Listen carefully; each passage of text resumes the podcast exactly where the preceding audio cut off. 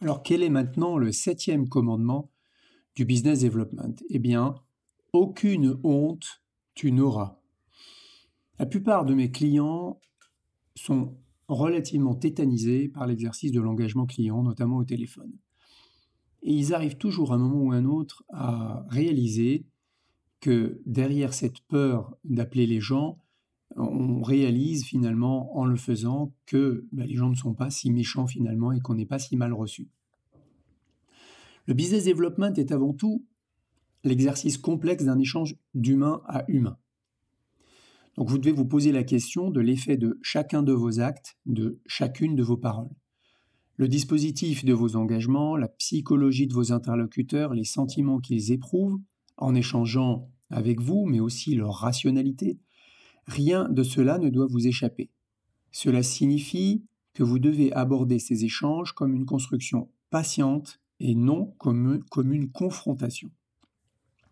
Travaillez votre relation personnelle, interpersonnelle, votre communication, votre positionnement et votre posture en mettant au centre du jeu votre signature et votre marque. Alors parlons de l'échelle de confiance. Qu'est-ce que c'est que l'échelle de confiance en marketing? C'est quelque chose d'assez classique qui est balisé dans la littérature.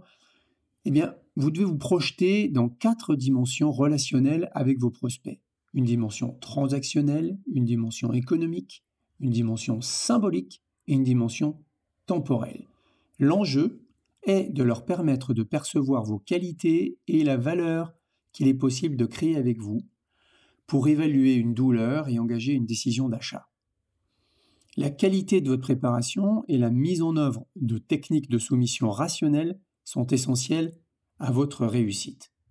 Alors quelles sont les phases de l'échelle de confiance? Eh bien, on part d'abord d'un état d'incertitude. Les gens ne vous connaissent pas, vous, vous avez fait votre, votre travail en amont, vous les connaissez probablement, probablement pas mal, vous les avez bien qualifiés avant même de les rencontrer, mais eux ne vous connaissent pas. Donc ils sont dans un état de totale incertitude. Il va d'abord y avoir trois piliers que sont la crédibilité, l'intégrité et la bienveillance.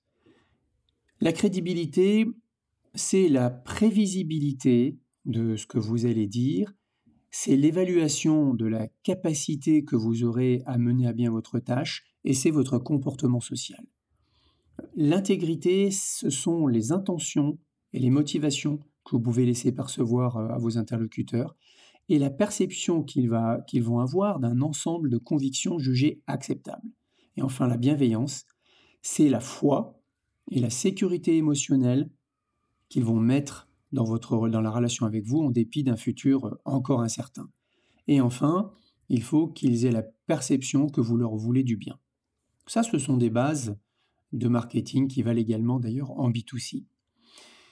Une fois que on aura travaillé ces trois piliers, que sont la crédibilité, l'intégrité et la bienveillance, eh bien, vous passerez à la construction de la confiance elle-même. Et c'est seulement à ce moment-là que vos prospects vont traiter d'une information portant sur le passé, par exemple vos références, vos ROI passés, votre expérience, et également vont s'orienter vers le futur, c'est-à-dire analyser un peu davantage avec vous euh, les possibilités d'engager quelque chose, les possibilités de construire quelque chose pour aller dans une certaine direction vers un certain point d'atterrissage.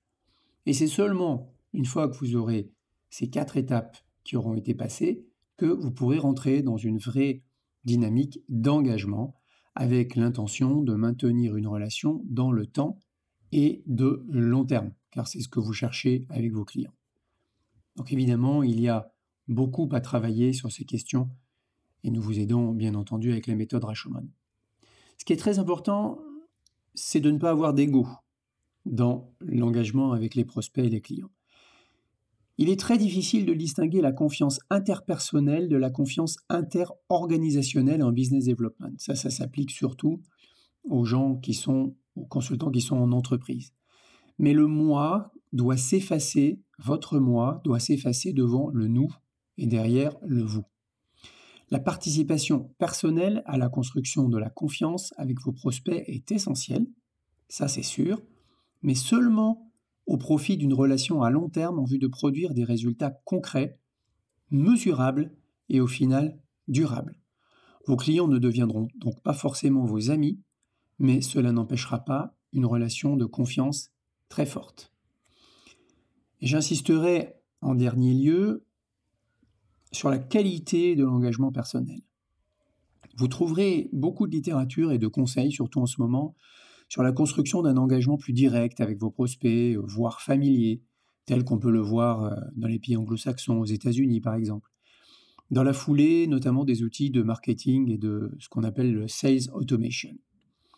Notre conviction, c'est qu'il faut, par défaut, concevoir un dispositif d'engagement, de très haute qualité relationnelle, ancré dans une posture sociale haut de gamme, un savoir-vivre impeccable et un niveau de langage irréprochable.